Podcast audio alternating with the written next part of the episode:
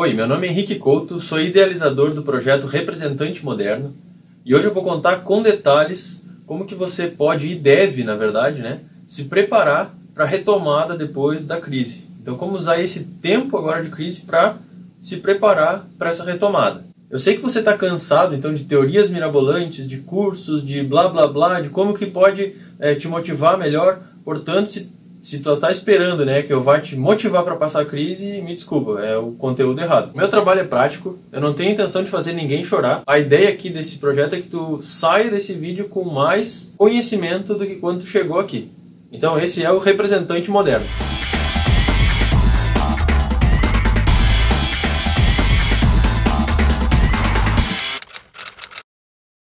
Teorias são ótimas. Eu mesmo sou entusiasta de teorias. Eu já estudei muito, já participei de vários projetos e pesquisas, então eu sou entusiasta de teorias. Agora elas não valem de nada se a gente não conseguir trazer elas, pegar essas teorias e trazê-las para a nossa realidade. Bom, no episódio de hoje eu vou trazer para a prática esse best-seller aqui de Aaron Ross, Receita Previsível. Até foi engraçado quando eu fui comprar esse livro, é, o rapaz lá da livraria me perguntou assim: Tá, mas a gente não devia estar tá procurando lá na seção de culinária? E aí eu até achei, achei engraçado, né? Por causa do nome, Receita Previsível. E de fato, no primeiro, na primeira que tu olha para esse título, tu não tem, talvez, né? Tu pensa que, ah, o que, que isso tem a ver com vendas, com negócio, né? Mas é bem simples, né? No momento que a gente vai, a gente olha receita do ponto de vista de faturamento, né? A gente pensa, ah, tá, então faz sentido. É ter todos os meses uma, uma previsibilidade de quanto que a gente vai vender, quanto que a gente vai faturar. Então a ideia desse livro é justamente essa, uma ferramenta para criar esse tipo de previsibilidade. Bom, então vamos começar aqui com essa, com essa curva. Essa curva é trazida pelo livro e ela, fa, ela tem os três estágios, digamos assim, de uma empresa, né, de faturamento. O primeiro estágio, o estágio A, que seria quando a empresa começa, ou seja, quando ela, quando o dono da empresa ou a pessoa que está vendendo, no caso, né, ela tem os conhecidos, tem as pessoas que ela já conhece, que ela vai abordar, os, os amigos, né, os parentes, às vezes o, a, a, o, o, próprio networking daquela pessoa ali. Então ela começa a vender dessa forma, para as pessoas que ela conhece. No segundo momento, que é aqui na, na parte B da curva, o que, que acontece? É quando aquela empresa ou aquele, aquele representante comercial, no caso, ele está em um momento onde, em um mês, ele fatura muito bem, em um mês ele não fatura tão bem assim. Então ele está ainda, digamos assim, se aperfeiçoando na, na forma de fazer, de, de criar uma previsibilidade na sua receita. Então ele está no momento de picos, né? De, de picos e vales, picos e vales no seu gráfico de faturamento. Isso é até engraçado que o pessoal chama esse período, assim, nessa, nessa teoria, de hot calls, do, do inglês, né? Hot coals. Que significa então como se fosse caminhando na brasa. Então a brincadeira é mais ou menos essa. Você está caminhando na brasa e vai pisando assim, e, aí o gráfico fica todo cheio de uh, subidas e descidas, né? Então essa que é a ideia desse, desse parte central aqui. E o grande objetivo desse livro, do, do Receita Previsível, é justamente romper essa barreira. Então essa linha aqui que aparece nesse, uh, nesse contexto entre o B, entre a região B, que é os hot codes, e a região C. Essa linha aqui é quando a empresa ela masteriza, ela domina a parte de gerar uma renda previsível. A partir daqui ela controla de uma forma consistente o crescimento dela durante os próximos anos, durante os próximos meses. Ela sabe o que ela tem que fazer para vender mais, de uma forma bem previsível, bem exata. Bom, continuando então na, na teoria do livro, é, para que consiga-se então, digamos assim, é, ter essa, essa, esse domínio do que, que tem que ser feito para crescer, sair daquela zona B ali dos, dos uh, andando sobre as brasas, a empresa tem que dominar as três principais formas de gerar uh, novos negócios, o que o livro chama de gerar leads, né? Então ela começa com três tipos diferentes de leads que estão mostradas nesse, nesse gráfico de, de pizza aqui. A parte que eles chamam de spears, ou seja, lanças, o que, que ele quer dizer com lanças? São leads que tu escolhe, que tu vai direto ao ponto com elas. São pessoas que tu escolheu para vender, empresas que tu escolheu para vender. É, leads do tipo nets, ou seja, é, comparado a uma pesca.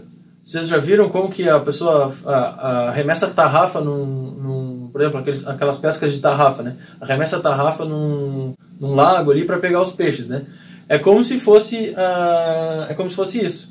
As pessoas jogam uma campanha de marketing com um público em mente que vai responder aquela campanha. E vão ser os peixes que caíram dentro dessa tarrafa, né? dentro dessa rede que o pessoal do marketing jogou. A ideia é mais ou menos essa, seria o segundo tipo de lead.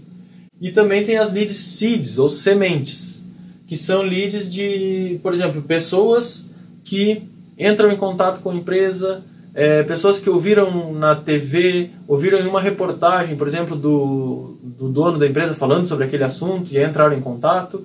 Então são leads um pouco mais orgânicas que vieram através de relações públicas, através de conhecimentos das pessoas e sementinhas mesmo que a gente deixou plantado uh, ao longo da nossa, da nossa existência na empresa. Então são esses três tipos de lead: a lança, que é a que a gente arremessa com certeza no alvo, a, a rede, que é que a gente é tipo aquela campanha de marketing que é feita, e as sementes que a gente vai plantando ao longo do caminho. Então são esses três tipos de, de leads que fazem qualquer empresa atravessar aquela zona ruim para uma zona boa.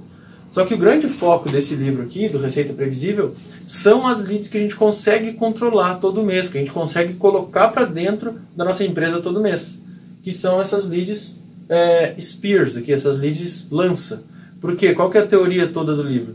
Que em cima a gente consegue de uma forma é, a gente consegue medir o quanto que a gente precisa fazer, quanto, quantas de novas leads que a gente precisa criar para ter um volume de vendas é, é, linear, um volume de vendas previsível. Moral, digamos assim, né? Se eu mandar 100 e-mails por mês, eu sei que eu vou vender um milhão. Tipo, é mais ou menos essa conta, né? Claro, vai depender de caso a caso, mas então isso a gente consegue controlar. Se a gente conseguir manipular o tipo de lead lança, que é essa spear aqui, a gente consegue então saber ter uma receita previsível. Simplificando é mais ou menos isso. Só para ter uma ideia simplificada aqui do processo. Bom, mas aí a gente pergunta, e o que é lead especificamente? Aqui, é, lead, nesse, nesse nosso contexto aqui, é como se fosse alguém que tem interesse na gente. Pode ser um interesse fraco, pode ser um interesse forte, mas alguém que ouviu falar da gente e tem interesse em fazer negócio com a gente, provavelmente. Tem interesse no nosso produto, potencial interesse no nosso produto, vamos falar. Esse é o conceito de lead desse livro.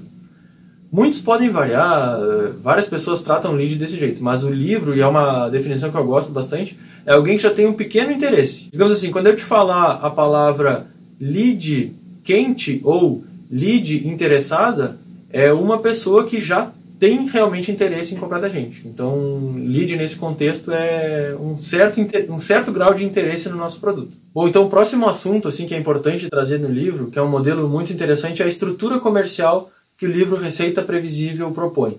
É uma estrutura muito, muito boa de ser montada, de ser almejada. Como que ela começa? Ela começa por três etapas, digamos assim. primeira etapa, que é a etapa de prospecção, a segunda etapa de fechamento dos negócios e a última etapa de é, sucesso do cliente, ou seja, de acompanhamento do cliente pós a venda. Nessa etapa aqui de prospecção, elas dividem-se em duas partes. Essa parte aqui de representantes outbound, ou seja, são as pessoas que vão fazer aquele trabalho de gerar leads Spear, que eu expliquei antes. São as pessoas que vão descobrir novos clientes potenciais e levantar o interesse nesses clientes. Elas vão estar com a lança procurando o cliente certo para lançar. Essa é a ideia. E tem também os representantes, as pessoas que vão estar envolvidas no inbound. E o que, que elas vão estar fazendo? Elas vão estar respondendo dúvidas em redes sociais, vão estar respondendo é, e-mails, marketing, vão estar é, tratando com campanhas de, é, de vídeos, enfim, geração de conteúdo. Essa é um segundo universo de geração de leads, mais voltado para aquelas leads tipo net, que eu expliquei antes. Tipo net e tipo seed, ou seja, as leads de, é, de rede, que foram das campanhas de marketing, e também as leads orgânicas que vieram das sementinhas que a gente deixou plantado nas palestras, enfim, nas coisas que a gente foi fazendo ao longo da jornada. Então aqui basicamente, essa pessoa aqui de baixo vai estar tá cuidando do que vem organicamente da internet, enfim, e essa pessoa aqui vai estar tá gerando as demandas através daquela lead spear que eu expliquei. O grande motor disso, desse, desse, desse trabalho, é justamente esse aqui. A figura do SDR. SDR é como se fosse um novo cargo criado né, nesse, nesse livro, que esse livro propõe aqui, chama SDR, ou seja, do inglês Sales Development Representative. Sales Development Representative, ou seja, trazendo para o português seria um levantador de negócio, né? Uma tradução assim, nada ao pé da letra, mas uma tradução mais fácil de, de ser compreendida. O levantador de negócio. Então a gente, esse quadrado aqui seria a pessoa que vai estar tá sendo o motor de toda essa de toda essa engrenagem aqui. Bom, no momento que essa pessoa ela gera esse novo negócio, ela começa isso, chega um momento em que ela qualifica aquele cliente, ela desperta o interesse naquele cliente e ele é passado então para os executivos de venda, para a pessoa que vai realmente fechar o negócio. Eu contei uma experiência que eu tive num outro vídeo uma experiência que eu tive com a Joana, a minha esposa.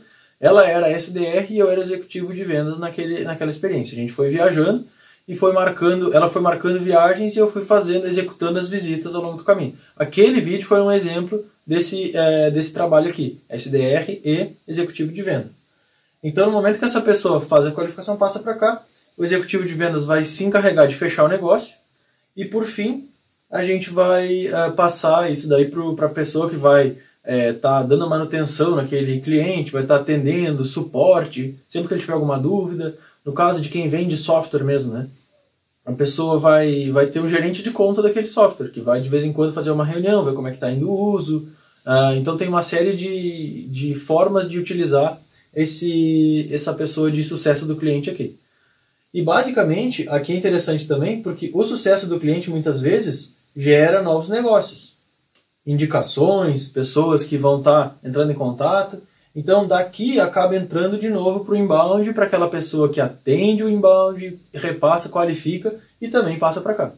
Então tudo que passa para cá são oportunidades qualificadas por essa pessoa inicial. Então isso faz com que o tempo do executivo de venda seja muito bem é, calculado, um tempo muito bem preservado, porque ele vai ter toda essa etapa de cuidado de filtragem antes. Claro, que essa estrutura ela é mais robusta, dá para dá ver que tem várias pessoas envolvidas, né? Mas num primeiro momento, entendendo ela, dá para esses diferentes papéis, eles podem ser feitos por uma única pessoa, no caso, por uh, você que está assistindo esse vídeo pode fazer todos esses papéis. E no momento que as vendas escalarem utilizando esse método, aí começa então a colocar um SDR, a colocar outro, daqui a pouco outra pessoa para te ajudar em outro estado, a fazer a venda para ti, depois por último alguém para dar o suporte, talvez para os clientes mas num primeiro momento dá para fazer todas essas tarefas, digamos assim, sozinho, mas vestindo essa, essa, essa capa, né, esse, essa roupa do personagem na hora que estiver fazendo cada uma daquelas tarefas, que isso é bem importante para manter então o foco, a filtragem, a qualidade do trabalho. Bom, o que o, uma das grandes inovações assim que esse livro traz é a forma tradicional de se fazer prospecção e a forma nova. Então a prospecção que todo mundo conhece, eu imagino, é a prospecção da chamada fria, que a gente chama, né? Onde tu pega o telefone, liga para uma empresa, provavelmente a secretária vai atender ou a recepcionista, é, ou o recepcionista, enfim, e tu vais atender, falar com essa pessoa e vai dizer assim, quem que toma as decisões aí de, de novos, novos produtos? Aí tu vai passar, uh, ele vai dizer, ah, o fulano, mas manda uma apresentação que eu passo para ele depois. Aí aquilo geralmente é, não vai muito para frente, né? Então, esse conceito era a forma tradicional de se fazer é, prospecção. Na Cold Calling 2.0, ou seja, chamada fria 2.0, que o livro traz, é um pouquinho diferente. O princípio de usar telefone continua, o princípio de usar o e-mail continua, só que a ordem muda um pouco e tu tens já em mente, antes de fazer qualquer abordagem, qualquer contato, quem que é o decisor daquela empresa. Então aqui na Cold Calling tradicional 1.0 que a gente conhece, é, a primeira coisa são e-mails longos de apresentação. Ligações sem é, para descobrir o decisor. Pouca efetividade no follow-up. Essas são, digamos assim, as características gerais da cold calling tradicional. Então, basicamente assim, faz uma ligação para descobrir quem é o decisor, Aí tu manda um e-mail, digamos assim, longo, né, com a tua apresentação, com a apresentação da empresa, e isso acaba sendo pouco efetivo. No momento que tu liga para fazer o follow-up, para ver se ele recebeu o e-mail, enfim, tu vais te deparar com, ah, pois é, recebi, mas não é do meu interesse. Ou senão, ah, não consegui passar ainda pro, pro fulano lá, pro nosso diretor, porque ele estava em viagem. Enfim, uma coisa pouco efetiva. Tu acaba desistindo ali, não, não, não te dá nenhum tipo de, de comprometimento do cliente contigo. Já na Cold Calling 2.0, que é o que o livro propõe aqui, a gente já sabe quem é quem é o decisor e manda e-mail direto para ele. Então essa é a primeira grande diferença. Quando há interesse, ligamos sem, sem passar por outras pessoas. Então a probabilidade aqui de interesse acaba sendo muito maior. Então essas são, digamos assim, as grandes diferenças né, do, desse novo sistema. Aqui a gente já sabe quem é o decisor e manda o e-mail direto para ele. Quando há interesse, a gente já, uh, já liga direto para ele no e-mail mesmo. E a probabilidade então de haver um negócio aqui é muito maior do que no caso da Cold Calling 1.0. Bom, então eu diria que assim que a grande diferença entre essas duas técnicas de se fazer ligações uh, frias está nessa, nessa parte de ter então feito uma pesquisa maior com quem que a gente vai falar e principalmente se aquela empresa que a gente vai falar tem ou não tem potencial de comprar da gente. Então, essa que é, digamos assim, a grande diferença. Ela, ela envolve um pouco mais de pesquisa. E hoje em dia, onde a internet está aí para nos ajudar, onde o LinkedIn está aí, os sites das empresas estão aí para nos ajudar, fica muito, infinitamente mais fácil de se fazer isso do que antigamente, quando tu tinha as páginas amarelas e tinha que estar tá indo lá procurando as empresas e tentando descobrir na, na unha mesmo é, quem que era o decisor de cada uma delas. Então vamos fazer uma comparação aqui entre o sistema tradicional e o sistema 2.0, só para ter uma ideia é, bem prática mesmo. Que a ideia é, é para sair daqui com, uma, com um conhecimento bem prático. Quem nunca recebeu ligação de telemarketing vendendo internet? A pessoa liga, seu Henrique, é, você foi contemplado com uma internet, não sei o quê. Tipo, eu já tenho internet, eu não preciso de internet. E na minha casa nem sou eu que sou o decisor, seria minha mulher. Então a pessoa está falando com a pessoa errada e para um produto que eu nem que eu não preciso. Então, como que seria, digamos assim, uma cold calling 2.0 nesse exemplo? A pessoa ia estar tá me ligando, é, ela ia ter pesquisado antes, né? Ela ia saber que o, na casa do Henrique ainda não tem internet. Aí ele ia ligar e ia perguntar assim: é, Eu poderia falar com a senhora Joana? Aí eu ia passar o telefone para Joana, né? E ia falar: Dona Joana, como que a senhora nessa, nesse tempo ainda não tem internet? Vamos fazer o seguinte: vou botar a minha internet aqui para a senhora poder ver o seu programa favorito lá no Netflix.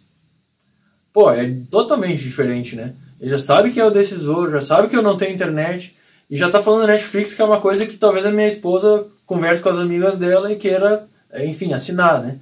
Então, ele já tem a probabilidade dele acertar é muito maior do que na outra na Code Calling 1.0. Então, só para entender qual que é essa diferença. Agora, a gente trazendo para o nosso mundo mais empresarial, é muito mais fácil ter esse tipo de informação, né? Todo mundo está no LinkedIn, todo mundo está nos sites das empresas. Então, só para ilustrar um pouco né, como que seria a diferença dessas duas aqui. Mas a chave da diferença está nessa etapa inicial de qualificação de pesquisa. Mas como que é o processo de prospecção outbound? Ou seja, o que, que um SDR, que é aquela pessoa, aquele levantador de negócios, o que, que ele tem que fazer, qual que é o processo de trabalho dele?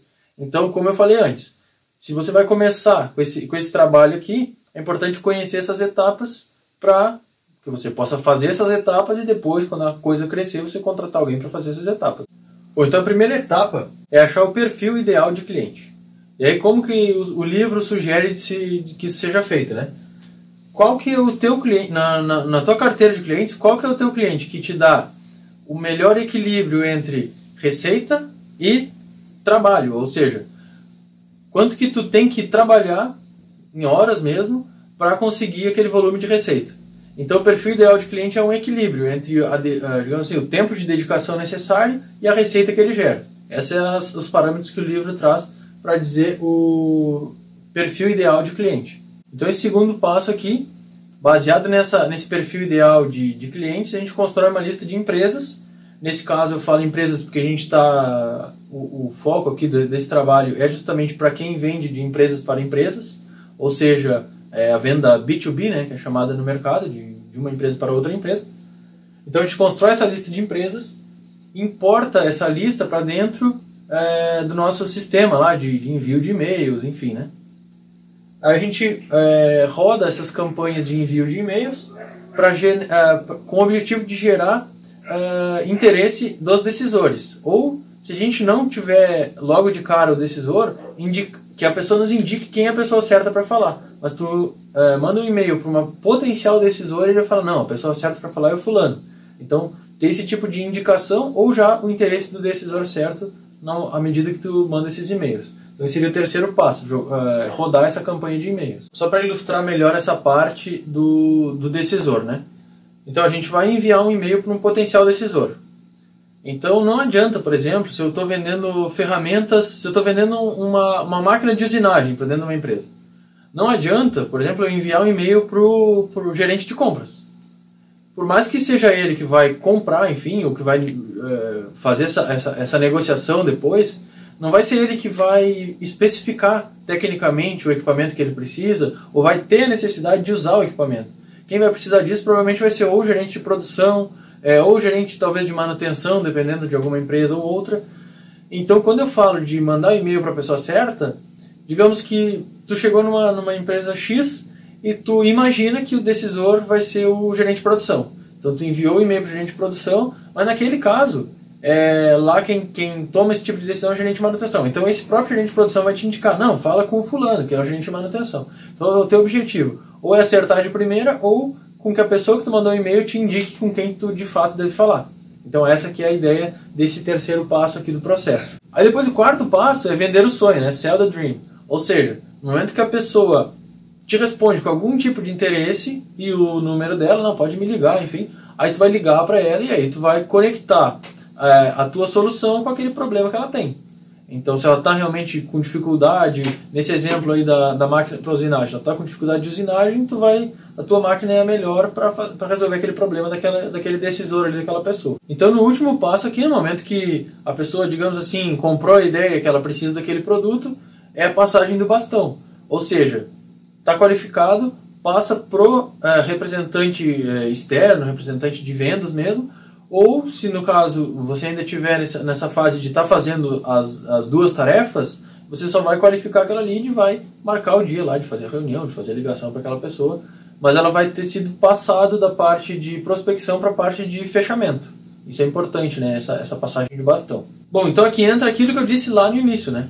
Que não adianta nada a gente ter aprendido toda essa teoria, tudo, tudo, todas as coisas legais do livro e travar na hora de, de executar isso, né? trazer isso para nossa prática. Então, nesse momento aqui do, do vídeo, eu preparei, a gente vai, vai ver um exemplo junto aqui, um exemplo prático de como que a gente poderia iniciar esse trabalho mesmo tendo uma pessoa só. Então, digamos que você seja um representante comercial que venda embalagens da sua empresa para uma outra empresa. Você vende embalagem, enfim, qualquer tipo de embalagem. Né? Nesse exemplo não, não importa muito. Aí você já está consolidado no mercado, já tem uma carteira de clientes que te compram, mas vamos imaginar que tu está naquele período ali, nesse, nesse exemplo, que está andando sobre as brasas. Ou seja, no mês de janeiro tu fatura 5 mil, no mês de fevereiro tu fatura 10 mil, no mês de março tu fatura 2 mil, no mês de abril tu fatura 20 mil. Ou seja, tu não tem uma, uma previsão de como que o teu faturamento vai ser. Uma coisa é certa, os boletos eles não estão olhando para quanto que tu ganhou naquele mês, eles vão sempre vir constante, assim, linear, né? Quando não vem crescendo, que é pior, mas enfim, eles sempre vão vir ali. Agora, a tua despesa vai estar, tá, às vezes tu vai ganhar menos do que tu gastou, às vezes tu vai ganhar bem mais, e aí tu vai ter que estar tá jogando, né? Tu guarda um dinheiro desse mês pro outro, enfim. Como tu resolve esse, digamos que nesse exemplo, tu tá nessa situação, tá? E para completar ainda mais esse exemplo, tu trabalha sozinho. Então tu não tem ajuda, tu é um representante que trabalha sozinho. Então vamos pensar nesse, nesse cenário. Trabalha com embalagem, está na região B do gráfico, andando sobre as brasas e trabalha sozinho. Aí, talvez, tu esteja pensando assim, bom, o que, que adianta tu me falar em ferramenta de marketing, cold calling 2.0? Eu não, eu não vou pegar isso, contratar agora uma ferramenta de marketing, eu, eu, não, eu não, não sei ainda mexer, é, como que eu vou criar e-mails, enviar isso automaticamente, eu não, não, não sei mexer nisso assim ainda. Eu quero primeiro testar o método mas sem entrar. Eu quero botar meu pé na água primeiro.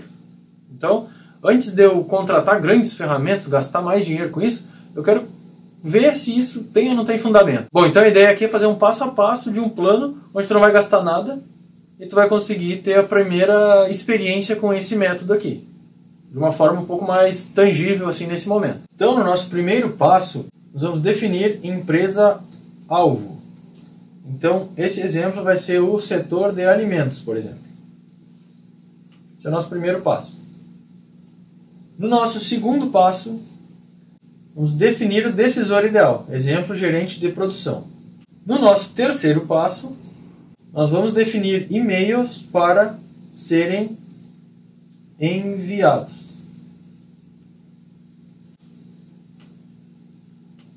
Então, no passo 1 um, a gente vai definir uma empresa-alvo, no passo 2 a gente vai de, é, definir o decisor ideal, no passo 3 a gente vai definir os e-mails para serem enviados. Esses e-mails, eles não podem ser aqueles e-mails longos e chatos. Eles têm que ser e-mails muito curtos. Por exemplo, é, fulano, esta semana estou fazendo um trabalho com empresas do setor alimentício na região de Chapecó. Estarei passando aí na quinta-feira de tarde. Posso passar rapidamente conversar contigo sobre a minha nova embalagem, que é muito inovadora porque tu vai gastar é, 30% a menos com ela, por exemplo? Então é um e-mail curtinho, curto e grosso, como se já conhecesse o fulano. Como se teu fulano fosse teu amigo de infância e tu está passando na cidade dele e querendo dar uma chegada para tomar um café. A ideia é essa desse e-mail, tá? Então dessa paradinha só para fazer esse, essa, esse ressalva sobre o e-mail. Passo 4. Nós vamos criar um Google My Maps para organizar tudo. Teve alguns vídeos que eu já falei sobre o Google My Maps, mas ele é basicamente uma ferramenta de graça do Google, onde você pode colocar vários pontinhos em um mapa. Então, ao invés de tu ter uma planilha cadastrando os clientes, tu vai cadastrá-las dentro de um mapa. Então isso vai facilitar muito para para tu organizar a tua viagem, a tua rota. O nosso quinto passo então vai ser uma pesquisa no LinkedIn com cargo igual a gerente de produção. Região igual a, vamos dizer assim, São Paulo e região, por exemplo. Nesse, nesse exemplo aqui. A gente vai começar por São Paulo e região. E o setor a gente vai colocar alimentos e bebidas, por exemplo. A gente vai ter feito essa pesquisa no LinkedIn com esses três, essas três variáveis: o cargo, o local e o setor. Então isso vai nos dar uma lista. Por exemplo, lá 20, 30 mil pessoas, eu não sei. A gente vai fazer, e essa vai ser a nossa lista, por onde a gente vai começar. Então o sexto passo é analisar o site da empresa, colocar ela no nosso mapa e anotar lá quem é o decisor e também o status. Por exemplo, status é, adicionado no LinkedIn, ou enviado e-mail, enfim, algum status assim para tu saber como que cada empresa está indo naquele, naquele teu processo de prospecção. Então esse seria o passo 6. Então o sétimo passo é descobrir o e-mail desse decisor, pode ser através do LinkedIn, no momento que ele aceitar o teu pedido de amizade, ou pode, em alguns casos muito específicos, pode tentar ligar e conseguir mesmo, ó, oh, estou tentando falar com o fulano já há alguns tempos e o e-mail dele está voltando. Então tem como confirmar o e-mail dele? Aí a pessoa vai te, provavelmente vai confirmar para ti o e-mail, aí tu pode enviar o, o e-mail para aquela pessoa, adicionar ele na tua lista, e aí tu vai tentar falar diretamente com ela. Então tem que fazer pelo menos umas 10 novas empresas por dia, para que isso continue sendo alimentado. Então vou só organizar aqui. 5, 4, mas a ideia aqui então é um, definir a empresa-alvo, dois, definir o decisor ideal, três, definir os e-mails que vão ser enviados, quatro, criar o mapa do Google para organizar tudo. Essa aqui é o início do processo. Aí cinco, a gente vai pesquisar no LinkedIn cargo, é, região e o setor. Seis, a gente vai analisar o site da empresa e colocar no mapa do decisor e o status. E sete, a gente vai fazer pelo menos 10 novas empresas por dia até acabar aquela lista do LinkedIn. E depois o que, que acontece? A gente vai recomeçar tudo. Então isso aqui é um ciclo, né? Que vai ser sempre recomeçado Assim. No momento que a gente terminou a lista do LinkedIn, a gente vai recomeçar o ciclo. E vai ficar sempre é, nessa, nessa, nessa rotina de prospecção. Então essas 10 novas empresas por dia, elas vão com o tempo acumulando, gerando leads, gerando trabalho. No momento que tu perceber que essa, essa engrenagem está começando a rodar, é muito mais fácil de iniciar-se então um processo já com contratando um SDR para fazer isso, é, contratando até parceiros depois, mais pessoas nesse processo. Já que tu vai estar tá fazendo sozinho isso no início, é manter uma rotina. Como, por isso que eu já falei 10 empresas, porque 10 empresas tu vai estar tá com aquela lista do LinkedIn aberta, vai ter muitas páginas, vai fazendo 10 empresas e vai te tomar no máximo uma hora, enfim, por dia. Então, essa uma hora vai ser o motor para te dar aquelas visitas extras das, do teu trabalho que tu já faz. E aí, com o tempo, quando tu vê que esse, que esse trabalho vai dando mais resultados, os frutos vão, vão crescendo, tu vai perceber que talvez seja a hora de investir mais tempo nisso. Aí tu decide se tu queres é, colocar já uma pessoa para te ajudar, ou um membro da família, alguém para treinar, para te ajudar junto nesse, é, nesse processo. E uma coisa eu garanto, quando os primeiros resultados disso aqui começarem a aparecer, é uma, é uma sensação assim muito, muito importante, muito legal assim de ser sentido. Porque você vai começar a perceber que está na tua mão ali a capacidade de gerar é, aquele, aquele fluxo contínuo de caixa. Então essas 10 novas empresas por dia, quando chegar no fim do mês, tu vai ter ali, enfim, 200 novas empresas no teu mapa. Dessas 200 novas, com o tempo, elas vão se acumulando, teu mapa vai ficar cada vez mais povoado. E, e isso vai te dar cada vez mais, tu vai olhar para ele e cada vez mais vão ter pontinhos que são negócios fechados naquele mapa.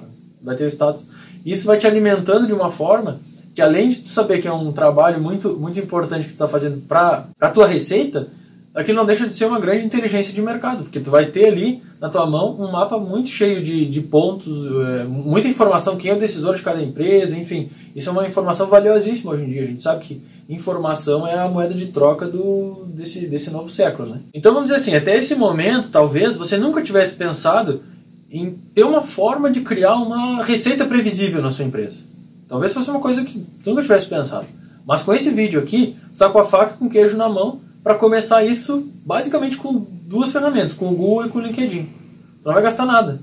Só vai investir um tempo, às vezes, que tu ia estar tá fazendo uma visita fria, ou que tu ia fazendo uma coisa que não ia dar muito resultado mesmo, para é, investir essa tua energia todo dia um pouquinho, de passo em passo, e começar a coletar então esses resultados. Aí depois, quando o processo estiver mais natural, né, aí o, o céu é o limite, né? Aí tu pode contratar mais gente, tu pode ter um time de SDR, aí pode pegar aquela, aquela estrutura que a gente mostrou antes e ter ali o time do SDR, o time do cara que responde as tuas redes sociais, é, enfim, tu vai ter mais parceiros teus para ajudar a fechar negócio, tu vai ter uma equipe que vai só ficar atendendo telefone, é, resolvendo dúvidas ali dos clientes, implantando pedidos, enfim. Com o tempo, o céu é o limite, como eu disse. Agora, tudo depende de ter essa filosofia, esse trabalho da receita previsível ser feito de uma forma que seja, provavelmente com as adaptações necessárias, né, disso que eu mostrei aqui, mas que tenha então sentido dentro da tua empresa. Bom, então eu espero que tu tenha gostado desse conteúdo, é, que possa te ajudar a usar esse tempo agora da, da crise para te preparar para ficar ali é, com tudo em cima já com a tua estratégia, já iniciar essa estratégia, começar a achar os decisores, até mandar e-mail para eles e começar a usar é, as ferramentas de teleconferência, se for o caso, para marcar reuniões, mas que tu use esse tempo para, com esse aprendizado, tu, né, mudar a tua empresa de nível em termos de faturamento, em termos de previsibilidade. Isso é muito importante, a previsibilidade. Então o tempo para preparar-se para sair da crise é agora, não é depois. Eu espero que tu tenha gostado. Se ficou alguma dúvida, quer saber mais sobre algum ponto, é, pode, enfim, enviar, os, utilizar os comentários aqui, enfim, é, pode é, se inscrever no canal também, é, nos seguir. Se você também tem dúvidas de como criar a conta do LinkedIn, como configurar, como criar a conta do Google mesmo, enfim, é, a gente pode estar fazendo vídeos também em relação a isso. Então comenta se tem dúvidas, porque isso vai nos ajudar até a entender né, o caminho, ou as dúvidas que, que já têm para que a gente possa fazer conteúdos cada vez mais relevantes mesmo, cada vez mais úteis, né? A gente entende que hoje em dia a informação, como eu falei antes, é, é poder, né? A gente quer dar mais poder para os representantes de todo o Brasil. Eu acho que vai ser sempre um prazer a gente estar tá trazendo esse tipo de conteúdo. A ideia é ajudar mesmo, assim. e eu espero que tu use aí com sabedoria e que o teu negócio cresça bastante. Um forte abraço do representante moderno.